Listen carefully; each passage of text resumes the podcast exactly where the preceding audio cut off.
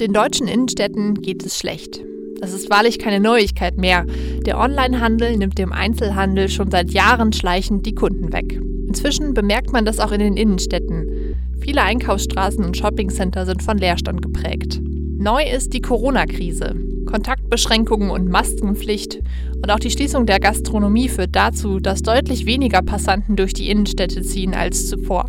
Bis zu 40 Prozent beträgt der Rückgang im Vergleich zum Vorjahr. Angesichts solcher Zahlen könnte man schwarz malen. Aber wir wählen einen anderen Ansatz. Wir stellen die Frage, wie müssen sich die Innenstädte weiterentwickeln, um auch im Jahr 2025 noch attraktiv zu sein? Das ist heute das Thema im Nachschlag. Nachschlag, der Recherche-Podcast Ihrer regionalen Tageszeitung.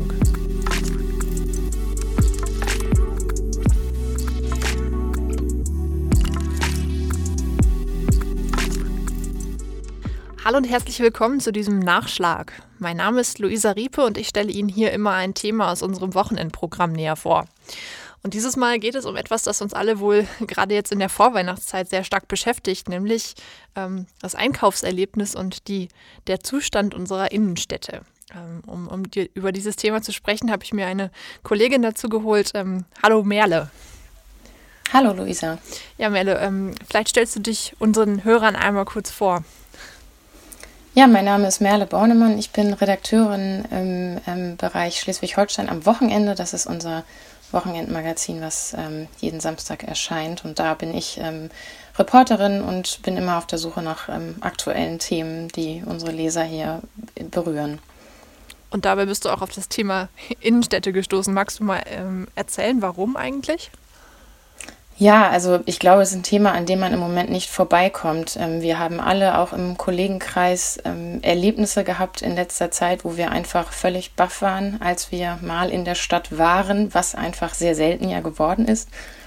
Und ähm, waren teilweise schockiert ähm, darüber, wie viele Leerstände plötzlich da sind.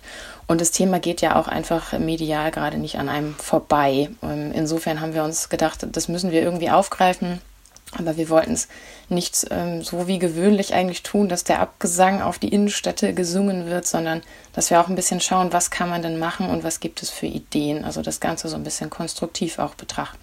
Verstehe. Ähm, was ist denn normalerweise die Stadt, in der du einkaufen gehst?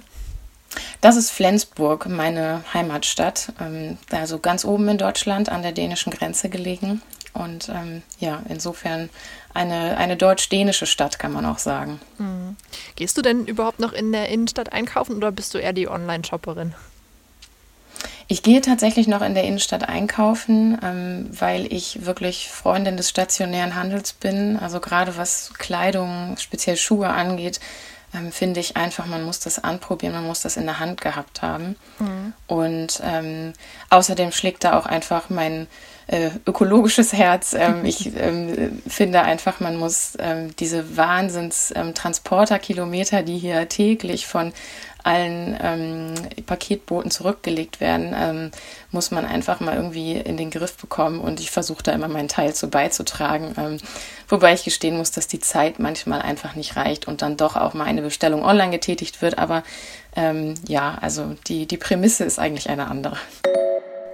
Zugegeben, Online-Shopping ist ziemlich bequem. Das scheint auch vielen Deutschen zu gefallen, denn die Online-Händler verzeichnen einen Umsatzrekord nach dem nächsten. Im Corona-Jahr 2020 wird wieder ein Umsatzplus von ungefähr 20 Prozent erwartet. Damit macht die Branche einen Gesamtumsatz von mehr als 70 Milliarden Euro. Aber wie steht es um die Umweltbilanz des Onlinehandels? DHL gibt an, dass beim Transport eines kleinen Pakets etwa 227 Gramm CO2 anfallen. Bei einem großen Paket wären es 800 Gramm. Allerdings gelten die Zahlen nur, wenn das Paket nur einmal zugestellt wird. Der Paketbote also an der Haustür auch wirklich jemanden antrifft. Zum Vergleich, wer zum Shoppen in die Innenstadt fährt, der dürfte nur zwei Kilometer weit fahren, um den gleichen CO2-Ausstoß zu erzeugen. Dazu kommt, Ladenlokale müssen natürlich auch beliefert werden. Außerdem läuft in vielen Geschäften dauerhaft die Klimaanlage. Ist der Onlinehandel also vielleicht sogar umweltfreundlicher als der stationäre Einzelhandel? Der Bayerische Rundfunk hat recherchiert und kommt zu dem Ergebnis, die Kunden machen den vermeintlichen Umweltvorteil des Online-Shoppings selbst wieder zunichte. Denn sie schicken massenweise Pakete zurück. Geschätzt 300 Millionen Pakete und Päckchen pro Jahr. Während Lebensmittel, Möbel und Bücher nur selten zurückgeschickt werden, ist die Modebranche besonders hart betroffen. Hier liegt die Retourenquote bei über 50 Prozent. Online-Shoppen kann also tatsächlich umweltfreundlich sein. Allerdings nur, wenn die Kunden achtsam mit ihren Bestellungen umgehen. ja, ich muss ja selber tatsächlich zugeben, ich wohne in Osnabrück und zwar tatsächlich auch wirklich fußläufig zur Innenstadt. Also ich äh, kann innerhalb von fünf Minuten in jedem Geschäft sein hier, um, um was einzukaufen. Aber tatsächlich, ich shoppe viel online, muss ich wirklich sagen. Auch weil man sich so an die Auswahl gewöhnt hat. Das ist bei mir tatsächlich eher, dass man mit wenigen Klicks ja einfach eine, äh, eine riesen Auswahl an Dingen hat, die man da kaufen kann. Dafür müsste man ja hier in der Innenstadt Meter und Meter zurücklegen, um das irgendwie vergleichen zu können. Ja, gebe ich dir vollkommen recht. Ähm, geht mir auch so. Ähm, ähm, ja, aber ich finde immer, man kann, man kann so ein bisschen differenzieren nach ähm, Produkten und ähm, manchmal ist es dann ja doch auch ein Gewinn, wenn man mal wieder dann in die Innenstadt geht und sich auch beraten lässt, weil man plötzlich nochmal auf ganz andere Dinge stößt. Also ich finde, es ist immer wieder so ein Aha-Erlebnis. Aber ähm, ist, glaube ich, eben bei vielen an der Zeit einfach geschuldet, was ich auch völlig verstehen kann. Man arbeitet, man hat ähm, Familie, man ähm, im Moment durch Corona scheuen auch einfach viele den Weg in die Innenstadt. Auch das kann ich verstehen. Ähm, wobei ich sagen muss, äh, meine letzten Erlebnisse waren so, dass ich dachte, man trifft da weniger Menschen eigentlich, als wenn man vielleicht hier in seinem äh, Supermarkt um die Ecke äh, einkaufen geht, weil die Stadt einfach so leer geworden ist. Ja, das stimmt. Das beobachte ich tatsächlich hier ganz äh, direkt vor meiner Haustür auch. Ne? Normalerweise wäre jetzt natürlich auch Weihnachtsmarkt, äh, überall würde Glühwein getrunken, das fällt natürlich alles aus. Kann, kann man das irgendwie quantifizieren? Gibt es da Zahlen, die uns da mehr sagen, wie stark sich das tatsächlich auswirkt? Ja, also es gibt ähm, diese Kundenstrommessungen in den Innenstädten. Viele Städte haben in ihren Fußgängerzonen so kleine, ähm, ja, sehen aus wie Kameras installiert da ähm, wird ähm, per Schall registriert, wie viele Menschen sich tatsächlich bewegen in den Fußgängerzonen. Das ist nichts Neues, das gibt es schon lange. Ist natürlich jetzt interessant, ähm, darauf zu schauen. Und ähm, die Zahlen, die ich hier zuletzt habe, sind von Ende November, also in der Woche vor dem ersten Advent. Da hatte der Handelsverband Deutschland ähm, mal eine Umfrage gestartet und da sah, sah, das in Norddeutschland so aus, dass es 43 Prozent unter dem Vorjahresniveau mhm. lag. Also ähm, das ist schon eine Hausnummer. Ähm, in einzelnen Städten, jetzt hier bei uns in Schleswig-Holstein, habe ich erfahren, dass es so bei einem Viertel bis einem Drittel weniger Passanten in den Innenstädten ähm, gibt zuletzt. Ähm, und ähm, viele merken vor allem auch die wegbleibenden Touristen. Also wir okay. haben hier in Schleswig-Holstein in Kiel sehr viel Kreuzfahrttourismus eigentlich der nun nicht ähm, stattfindet. Deswegen bleiben die Leute auch ähm, aus der Innenstadt äh, weg, die eben sonst äh, tatsächlich aus Norwegen oder auch aus, aus Schweden mal kurz rüberkommen. Ähm, in Lübeck, Lübeck ist ähm, absolute Touristenstadt natürlich, gerade der Weihnachtsmarkt äh, ist ja ähm, wirklich ähm, weit über die Grenzen hinaus bekannt. da ist nichts in diesem Jahr, entsprechend ist es leer. ja, und also auch in Flensburg ist es so. Normalerweise kaufen hier die äh, dänischen Nachbarn gerne ein. Ähm, die machen hier das Weihnachtsshopping. Ähm, die kommen im Moment gar nicht über die Grenze. Ähm, also könnten sie schon, aber sie müssten sich dann in Quarantäne begeben. Das möchten sie natürlich nicht. Entsprechend ist es wirklich ähm, leer. Und in Osnabrück erzählte mir der Kollege, ähm, seien es 40 Prozent weniger ähm, Kunden in der Innenstadt als vor einem Jahr. Also das war auch Ende November. Ja, kann ich mir gut vorstellen. Also natürlich, weil ich selber hier beobachte, aber was du gerade sagst, ne, Touristen kommen auch normalerweise natürlich gerne zum Osnabrücker Weihnachtsmarkt. Dann werden die teilweise mit Bussen hier herangefahren. All das fehlt natürlich in diesem Jahr. Ähm, wie wirkt sich das denn dann auf die Inhaber der Geschäfte aus? Ja, also die Leerstände nehmen natürlich zu. Man muss aber ganz klar sagen, das ist keine Entwicklung, die jetzt neu ist, sondern das ist eine Entwicklung, die wir eigentlich schon seit ja, mindestens ähm, 15 Jahren, muss man sagen, haben eigentlich seit das Internet ähm, ja so richtig ähm, salonfähig geworden ist, sage ich mal. Ähm, also das Online-Shopping hat ja schon immer eben an den Innenstädten gekratzt und ähm, mittlerweile große Löcher reingenagt, muss man sagen. Und Corona ist jetzt einfach Brandbeschleuniger in der ganzen Entwicklung. Also mhm. es nimmt rapide zu, muss man sagen. Ähm, in Kiel da, also man muss sagen, nicht alle Städte haben da konkrete Leerstandsquoten. Das hat mich auch gewundert, muss ich sagen. Andererseits ist mir während der Recherche auch klar geworden, was für ein enormer Aufwand dazu gehört, dass man das wirklich auch konkret erfassen kann. Denn man muss ja wirklich über jede Immobilie in der Innenstadt ähm, dann ganz viele Informationen auch erstmal haben ähm, und ähm, muss dann ein Erfassungssystem irgendwie entwickeln. Das haben einfach noch gar nicht alle Städte mhm. und ähm, viele arbeiten daran. Ähm, in Kiel ist es zum Beispiel so, da gibt es ähm, keine konkrete Quote, sondern nur die Zahl wurde mir genannt von 22 leerstehenden Geschäften. Das klingt jetzt erstmal gar nicht so schlimm, ähm, aber es sind eben größtenteils auch wirklich große Flächen, die dort leer stehen. Mhm. Und ähm, in Lübeck zum Beispiel, da liegt die Quote wirklich konkret bei 13,6 Prozent. Und das finde ich schon ähm, eine enorme Zahl, wenn man sich vorstellt, dass das äh, also mehr als jedes zehnte Geschäft ist, was leer steht. Das muss man sich ja vor Augen halten. Ähm, und in Lübeck gab es jetzt eine ganz interessante Entwicklung. Als ich angefangen habe mit der Recherche, sagte mir der Bürgermeister Jan Lindenau noch, ähm, dass vor allem Karstadt jetzt da noch richtig reinhauen wird in diese Leerstandsquote, mhm. weil da eigentlich die Schließung angekündigt war. Ja. Ähm, und derweil kam in der letzten Woche die Entwicklung, dass ähm, es tatsächlich dem Bürgermeister mit intensiven ähm, Bemühungen noch gelungen ist, ähm, diese Schließung wirklich abzuwenden in allerletzter Sekunde, mhm. sodass Karstadt wirklich bleibt. Also da gab es eine richtig gute Nachricht für die Stadt. Ähm, ja, aber dennoch ähm, ist der Trend natürlich da. Und ähm, da gibt es dann aber auch so Fälle wie Itzehoe, das ist eine Kleinstadt ähm, im Süden Schleswig-Holsteins, 32.000 Einwohner, die haben so ein richtig systematisches Handelsregister aufgebaut. Ähm, wie ein Katalog muss man sich das vorstellen, ähm, über jede Innenstadtimmobilie und deren Nutzung und auch die Ansprechpartner dazu. Und da sagte mir die Stadtsprecherin, das hat richtig lange gedauert, das aufzubauen. Aber es ist Gold wert jetzt, weil sobald irgendwo ein Mieter sich zurückzieht, kann die Stadt, also weiß sie eben, wen sie ansprechen muss und ähm, kann schnell reagieren. Und da sagte man mir, dass das da sehr positiv ähm, ja, positiv sich ausgewirkt hat. Ich finde das eigentlich total spannend, was du gerade beschreibst. Nämlich, eigentlich ist es ja so, dass die Politik sich da sehr stark einmischt in einen Bereich, wo man eigentlich ja sagen könnte, das ist ja Wirtschaft. Ne? Also das, sind ähm, Ladeninhaber, das sind Kaufmänner, die entscheiden müssen, gehen sie da an einen Standort oder verlassen sie ihn wieder. Und trotzdem ist es irgendwie an der Zeit, dass Politik, dass die Kommunen sich da so stark einbringen müssen. Zeigt auch so ein bisschen, in was für einer Situation die Innenstädte sind, oder?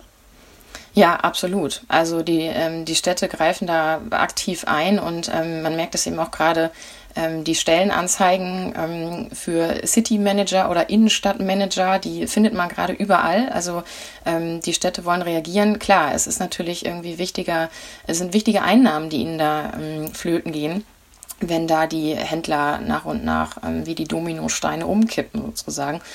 Und ähm, deswegen haben die Städte natürlich ein großes Interesse daran, einfach ähm, die Städte auch ja, am Leben zu halten oder wieder zu beleben.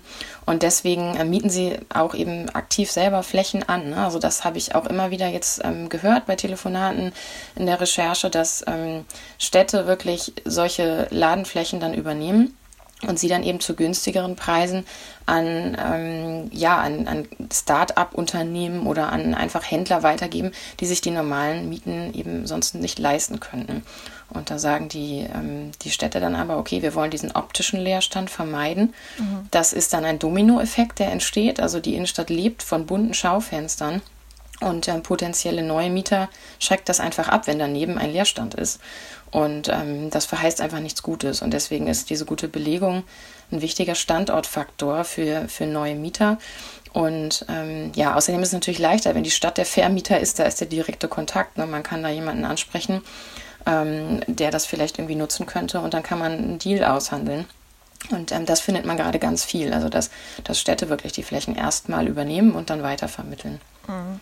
Ja, diesen Domino-Effekt kann, kann man sich, glaube ich, total gut vorstellen. Ne? Ein, ein leeres Ladenlokal in einer Einkaufsstraße wird vielleicht noch übersehen, aber wenn dann ein zweites da ist, dann kommen vielleicht irgendwann weniger Passanten, dann ähm, äh, sind die, die Nachbargeschäfte sozusagen auch betroffen und irgendwann ist vielleicht die ganze Straße leer. Ähm, kann ich mir gut vorstellen, dass man gerade das verhindern will. Genau, ja. Du sagtest jetzt gerade schon, ähm, es gibt diese Jobs, diese, der City Manager oder, oder Innenstadtmanager. Kannst du mal beschreiben, was, was deren Aufgaben konkret sind? Was erhoffen sich die Städte von denen? Ja, also die sind vor allem ähm, wichtiger Verknüpfungspunkt ähm, und eigentlich, also viele nennen sie auch Handelskümmerer.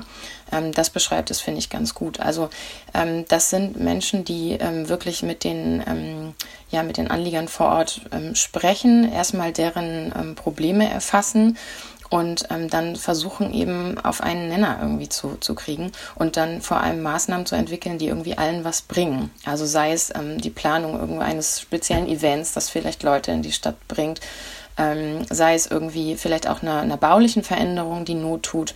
Vielleicht muss man irgendwelche Wegweiser neu ordnen, vielleicht muss man ähm, irgendwelche Blumenkübel mal anders platzieren, damit die Menschen auch den Bogen in irgendeine Straße kriegen oder so. Also das kann ganz vielfältig sein. Ähm, es ist einfach ein, ähm, ja, eine, eine Person, die Ansprechpartner eben für, für alle ist und ähm, so die Interessen der Innenstadt nochmal mehr auch in der, in der Politik und in der ähm, Wirtschaft insgesamt dann voranbringt. Und die natürlich auch einen wichtigen Kontakt zur, ähm, zum Beispiel zur IHK und also zu solchen Verbänden herstellt, wo dann auch nochmal so ein Gesamtsprachrohr geschaffen wird. Mhm, verstehe. Du hast auch in deinem Text, den du über dieses Thema geschrieben hast, ein, eine Plattform angesprochen, die da heißt Stadtretter. Was steckt denn da dahinter? Ja, die Stadtretter, das ist eine Initiative, die hat eine sehr umtriebige junge Frau ähm, angestoßen, die heißt Ariane Breuer, ist selber ähm, Unternehmerin und ähm, die ja hat sich gedacht, wir müssen da irgendwas machen. Man muss dazu sagen, sie hat selbst ein Interesse ähm, daran, Städte wieder zu beleben, da sie ähm, selber ein Unternehmen hat, ähm, das Standorte für große Retailer sucht, also so Non-Food-Discounter, große Ketten, die, ähm, die in Innenstädten ähm, sich niederlassen. Und insofern ähm, lebt sie natürlich auch davon, dass, dass Innenstädte irgendwie lebendig sind. Mhm. Und sie hat sich gedacht, wir müssen irgendwie alle mal an einen Tisch bringen. es kann nicht sein, dass alle Kommunen vor diesem Problem sitzen. Sie sagte, wie, die, äh, wie das Kaninchen vor der Schlange ähm, und aber irgendwie nicht weiterkommen oder jeder so für sich im stillen Kämmerlein Lösungen sucht. Ähm, wir müssen mal ähm, alle reden sozusagen. Ja, und da hat diese Plattform gegründet, ähm, eine digitale Plattform, wo Städte Mitglieder werden können, aber wo auch ähm, ähm Händler, also Unternehmen, Immobilienbesitzer ähm, in Städten Mitglieder werden können und ähm, ja gemeinsam dann Lösungen entwickelt werden. Das klingt erstmal irgendwie sehr äh, theoretisch auch weiterhin, mhm. aber ähm, also es sind mittlerweile wirklich 500 Mitglieder in kurzer Zeit dabei. Die sind im September gestartet. Und ähm, ja, da sind sie wirklich so auf so eine Welle gesprungen, einfach mit diesem Thema. Und ähm, da sind auch wirklich ganz viele norddeutsche Städte schon Mitglied geworden.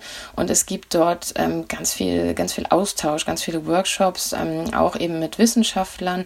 Und ähm, ja, also man muss sehen, was dabei rauskommt, aber ich finde, das klingt alles sehr ähm, vielversprechend und erstmal nach einem richtig guten Ansatz, wo dann neue Dinge auch mal ausprobiert werden und ähm, ja, direkt dann ähm, kann man direkt sehen, ob das funktioniert oder nicht. Ja, und ich glaube, du hast auch aufgeschrieben, dass das Interesse an diesem Projekt auch richtig groß ist. Ne? Ich glaube, 500 ähm, Teilnehmer gibt es jetzt schon, die dabei sein wollen.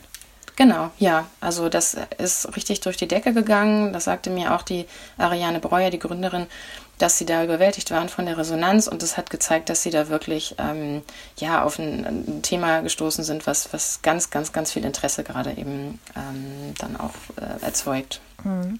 Ich fand ja auch spannend, äh, du hast in deinem Text auch ein Beispiel vorgestellt aus Mönchengladbach war das, glaube ich, ähm, wo auch ein, äh, ein, ein Shoppingcenter, glaube ich, entstanden ist, das nochmal ganz neue Wege geht. Wahrscheinlich auch eins von diesen Best-Practice-Beispielen, die auch bei den Stadtrettern von Interesse sein könnten, oder?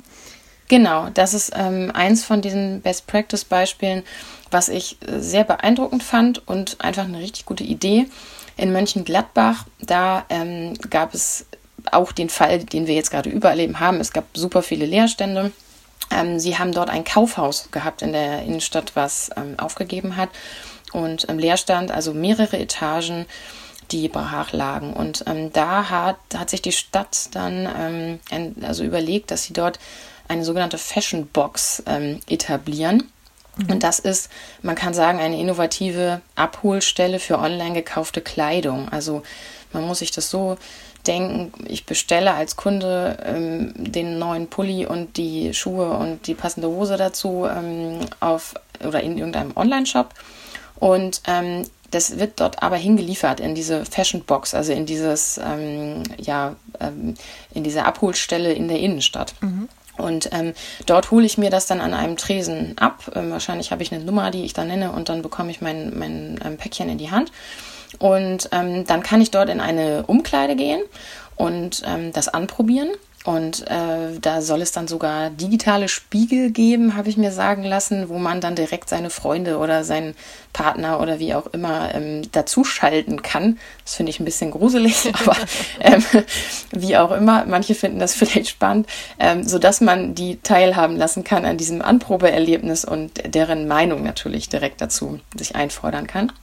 Und ähm, dann, wenn das gefällt, nimmt man es mit. Ähm, wenn es nicht gefällt, kann man sie dort eben direkt an diesem Tresen auch wieder zurückgeben, an dieser Ab äh, Ausgabestelle. Und man muss eben also nicht dieses Paket erstmal mit nach Hause schleppen von der Post, hat den ganzen Verpackungsmüll, muss sich eventuell für eine Rückgabe wieder in die Warteschlange stellen und so weiter. Ähm, also das finde ich ist eine ziemlich gute Idee und ähm, kenne ich so noch nicht. Ähm, und was sie da auch noch etabliert haben, ist ein, ähm, oder etablieren wollen, das Ganze soll jetzt demnächst eröffnen, äh, sind Gastroangebote, dass man einfach die Verweildauer noch erhöht, dass man da noch einen Kaffee trinkt ähm, und vielleicht sich über die neu erworbenen Klamotten dann noch kurz äh, freuen kann und sich austauschen kann. Ich stelle mir ja bei dem ähm, Thema immer Ja, sie Frage, hoffen natürlich auch, dass dadurch dann Kunden eben in die Innenstadt wieder gelockt werden, die dann auch noch irgendwie den ein oder anderen lokalen Kauf dort tätigen. Beispiel da ähm, Schule machen?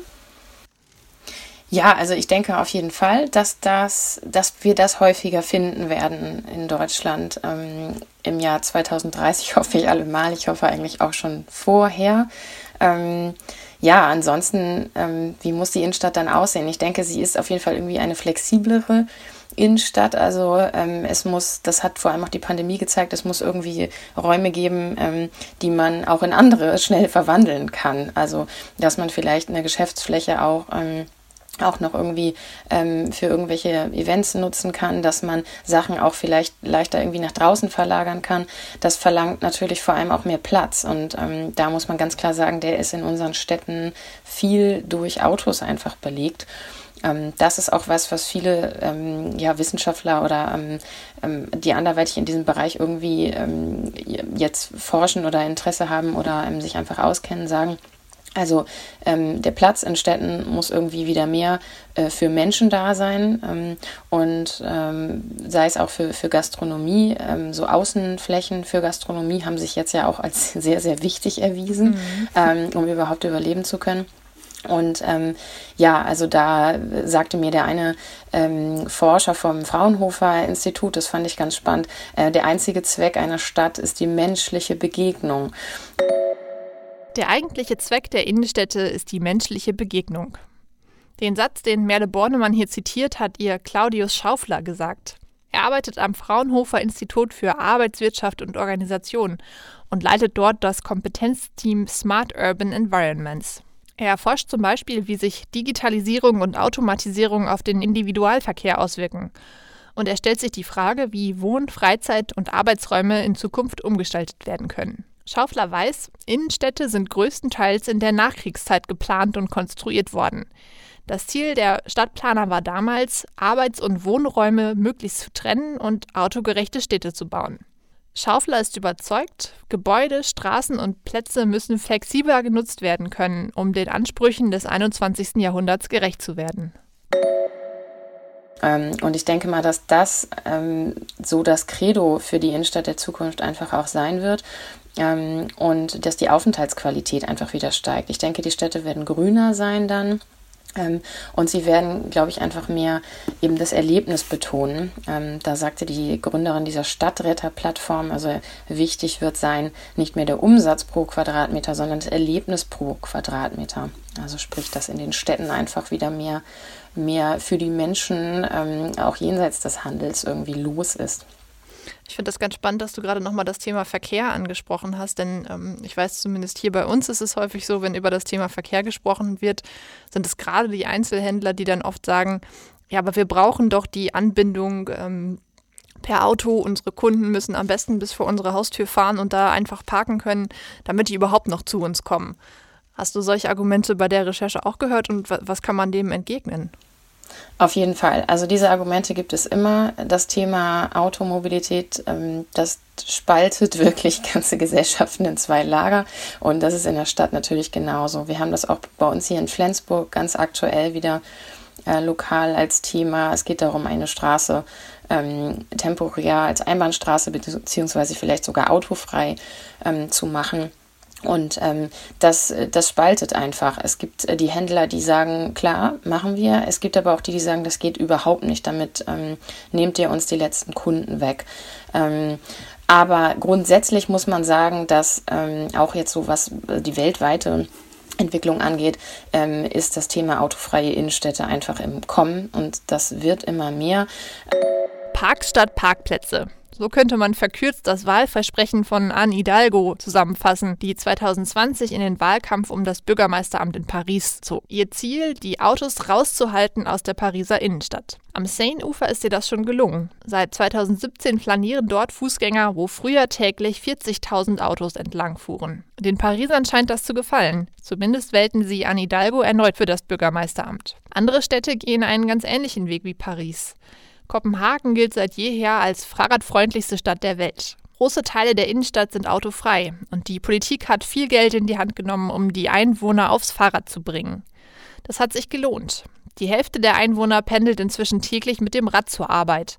Nur 14 Prozent fahren täglich Auto. Und es gibt angeblich fünfmal mehr Fahrräder als Autos in Kopenhagen. Und auch Wien macht sich inzwischen auf den Weg zu einer autofreien Innenstadt. Die Verkehrsstadträtin hat in diesem Sommer konkrete Pläne vorgestellt.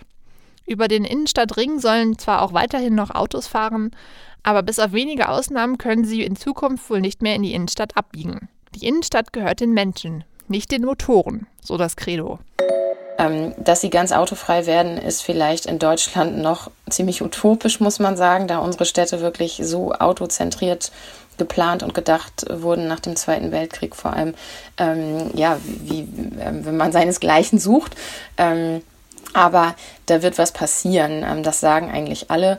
Ähm, es wird so ein bisschen in diese Richtung gehen, Mobility on Demand. Also sprich, dass man das Auto ähm, irgendwo an Knotenpunkten am Stadtrand wahrscheinlich abstellt und dann sich per App oder wie auch immer wir das dann irgendwann mal machen werden, ein Fahrzeug ruft. Das kann dann so ein autonomer Bus sein oder das kann vielleicht sogar auch wieder ein E-Mobil oder so sein, was kommt und einen abholt und dann dahin bringt, wo man hin will. Also irgendwie so in die Richtung, also dass dieser motorisierte Individualverkehr ähm, zurückgesteuert, äh, zurückgefahren wird und ähm, eben so ein bisschen mehr so zum, zum Zielverkehr man dann irgendwie kommt. Und in Lübeck zum Beispiel, da ähm, ist das auch großes politisches Thema gewesen, erzählte mir der Bürgermeister. Und ähm, dass die Altstadt autofrei wird, haben sie dort für sich festgestellt, das geht einfach nicht, das ist allen bewusst. Aber er sagte, sie haben eben diesen Kompromiss jetzt eingeschlagen, also dass sie es ein bisschen zurückfahren, immer mal irgendwo eindämmen. Und das ist politisch mittlerweile sehr breit akzeptiert dort. Und er sagte, das hat ein bisschen gedauert und die Menschen mussten es einfach wirklich erstmal selber erleben. Also sie haben das an ganz in so peu à peu Stückchen probiert, häppchenweise und den Leuten gezeigt, dass es ja funktioniert und dass es auch sogar einen Gewinn bringt. Und, und so konnten sie es nach und nach eben immer breiter aufstellen, diese, dieses neue Konzept. Und ähm, ja, da hat es sich gezeigt, dass es eben ganz gut funktioniert und eben auch nicht zu Problemen führt. Das sind immer die großen Ängste, sondern eben, dass es eigentlich alle als Bereicherung erlebt haben. Und ich denke, das wird weiter vorangehen in Zukunft. Also, dass man so die Parkhäuser an die Stadtränder setzt und diesen Suchverkehr in den Städten einfach ähm, unterbindet. Ja, das klingt doch eigentlich ganz, hoffnung, ganz hoffnungsvoll, auch für uns Osnabrücker, die wir uns mit dem Thema seit Ewigkeiten beschäftigen. Nur um so ein paar, für, für unsere Osnabrücker Hörer so ein paar äh, Buzzwords fallen zu lassen. Denn das, der Neumarkt bei uns ist ein großer, großer Platz, der, ähm, da, wo sehr viel Verkehr, Autoverkehr, aber auch Busse drüber fahren. Da versucht die Politik seit Jahren irgendwie den Auto frei zu gestalten, ist dann aber auch ähm, verklagt worden dafür, für diese Entscheidung und so weiter. Ich glaube, ähm, im Moment lassen sie davon die Finger erstmal wieder, aber das ist genauso wie du sagst. Auf lange Sicht muss man sich als Politik wahrscheinlich in jeder Kommune Gedanken machen, wie man ähm, Verkehr und das, dieses Erlebnis der Innenstädte irgendwie in, miteinander in Einklang bringt. Da bin ich ganz bei dir. Genau, ja, und man muss eben ja auch einfach an die nächsten Generationen denken. Ne? Also das, äh, das ist, denke ich, immer ein wichtiges Argument. Und da schwimmen wir ja gerade auf einer ganz guten Welle der, der Nachhaltigkeitsphilosophie, sage ich mal irgendwie. Und ich hoffe, dass das, ähm, ja, dass das weiter weitergetragen wird irgendwie. Hm, verstehe. Ähm, du hast ja in deinem Text auch tatsächlich ein äh, Beispiel, ein Osnabrücker Beispiel angeführt ähm, dafür, wie man als Einzelhändler eventuell dieses Erlebnis in der Innenstadt ähm, noch weiter forcieren kann, wie man das fördern kann. Ähm, magst du da einmal kurz erzählen? Ja, ähm, das Beispiel ähm, von dem Osnabrücker Unternehmer Marc Rauschen, das hat mir ähm, der Kollege aus der Lokalredaktion in Osnabrück ähm, erzählt und ich war wirklich sehr erstaunt, als ich davon hörte. Also in der Osnabrücker Innenstadt, da ähm, gibt es etwas, was es eben in keiner anderen deutschen Stadt gibt, nämlich diese stehende Welle äh, in einem Sportgeschäft. Ähm, das war so, dass der äh, Marc Rauschen ähm, expandierte im Prinzip, so habe ich es verstanden. Also er hatte ein Modehaus, ähm, L und T, ähm, und da wurde ein Sporthaus angedockt. Im Jahr 2018 war das. Mhm. Und damit hat sich die Verkaufsfläche auch ähm, ziemlich stark vergrößert, also auf über 20.000 Quadratmeter. Und ähm, da hat er dann einen besonderen Akzent noch gesetzt. Also er hat nicht nur dieses Sporthaus angedockt, sondern er hat auch direkt noch ein kleines Schwimmbad integriert. Also mitten in diesem Sportgeschäft ähm, ist eine so eine Welle, auf der man ähm, Wellen reiten kann, surfen kann. Ähm, und ähm, ja, ich stelle mir das so vor, man kann da dann also seine Badehose kaufen und kann die direkt dann mal ausprobieren oder sein Surfbrett. Ich finde, das klingt irgendwie ganz spannend. Äh, dafür hat er total viel, viele Preise bekommen. Natürlich ganz viel Aufmerksamkeit, Presseaufmerksamkeit, ähm, auch in der, ähm, in der Händlerszene natürlich. Ähm, und äh, die ganze Stadt hat sich natürlich ähm, mein Keks gefreut über diese Geschichte, weil das natürlich einfach viele Leute in die Innenstadt auch dann gelockt hat. Ich weiß nicht, inwiefern das immer noch anhält, dieser Hype. Also es ist ja jetzt auch schon wieder eine Weile her, dass diese Hasewelle, wie sie heißt, ähm, da ähm, gebaut wurde. Aber ja, also würde mich für die Stadt freuen, wenn das natürlich immer noch, immer noch zieht. Naja, jetzt gerade im Corona-Jahr ist das natürlich ein bisschen schwierig mit der Welle, so zumindest meine Beobachtung. Ähm, aber ja, es ist tatsächlich so, wie du sagst, dass man äh, hier in der Osnabrücker Innenstadt dann auch einfach viele Leute hatte, die sind einfach an einem Samstag dahin gegangen und das haben sie da auch sehr schlau gemacht. Die haben da Bänke hingestellt, dass man den Leuten dann auch zugucken kann. Ähm, den Anfängern, das ist manchmal ganz lustig, äh, aber auch natürlich, das sind dann auch Leute, die das wirklich schon richtig gut können und die da Tricks machen auf der Welle und so. Das ist fast ähm, an, einem, an einem Samstag wie so ein kleiner Kinosaal, der da gefüllt ist mit Leuten, die da sitzen und zuschauen. Und ich glaube, das zeigt ganz gut als Beispiel, was du eben meintest, ne? dass, dass die Innenstadt nicht nur ein Ort sein muss, um was einzukaufen, sondern wo man eben auch was erleben kann, wo man dann nachher seinem Nachbarn erzählt, ja, ich bin da gewesen und habe es gesehen und es war irgendwie äh, spannend oder interessant. Genau, ja, also auf jeden Fall. Es ist natürlich, jetzt kann sich nicht jeder so eine Hasewelle leisten in seinem Sportgeschäft. Ähm, und ähm, ja, aber ich denke mal, da gibt es halt ganz viele andere Beispiele auch. Also das ist ja jetzt wirklich so eine ganz große Nummer, aber auch im Kleinen. Ne? Also man kann ähm, Events gehen irgendwie auch in kleiner Form. Also ähm, sei es, dass man sich einfach mal einen Musiker ins Geschäft holt und da jemanden auf dem Klavier klimpern lässt oder so. Oder ähm, es gibt ja auch den Trend, den kenne ich aus Skandinavien auch ganz viel, dass man, dass Cafés in Läden integriert werden. Mhm. Das ist auch eine Geschichte, die einfach die Verweildauer dann erhöht.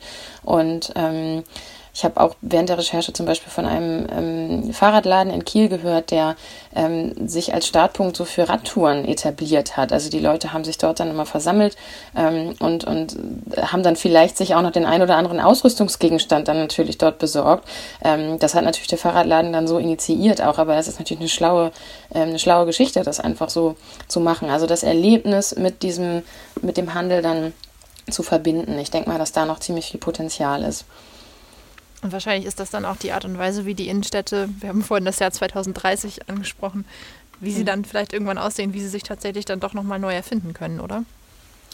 Genau, das denke ich auch. Also sie werden definitiv anders aussehen. Also viele Händler werden es nicht schaffen. Also wir können uns jetzt, glaube ich, nicht vormachen, dass, dass es möglich ist, die alle irgendwie wieder zu beleben oder ähm, ähm, zu retten. Dafür müsste einfach viel zu viel öffentliches Geld in die Hand genommen werden, was nicht da ist einfach.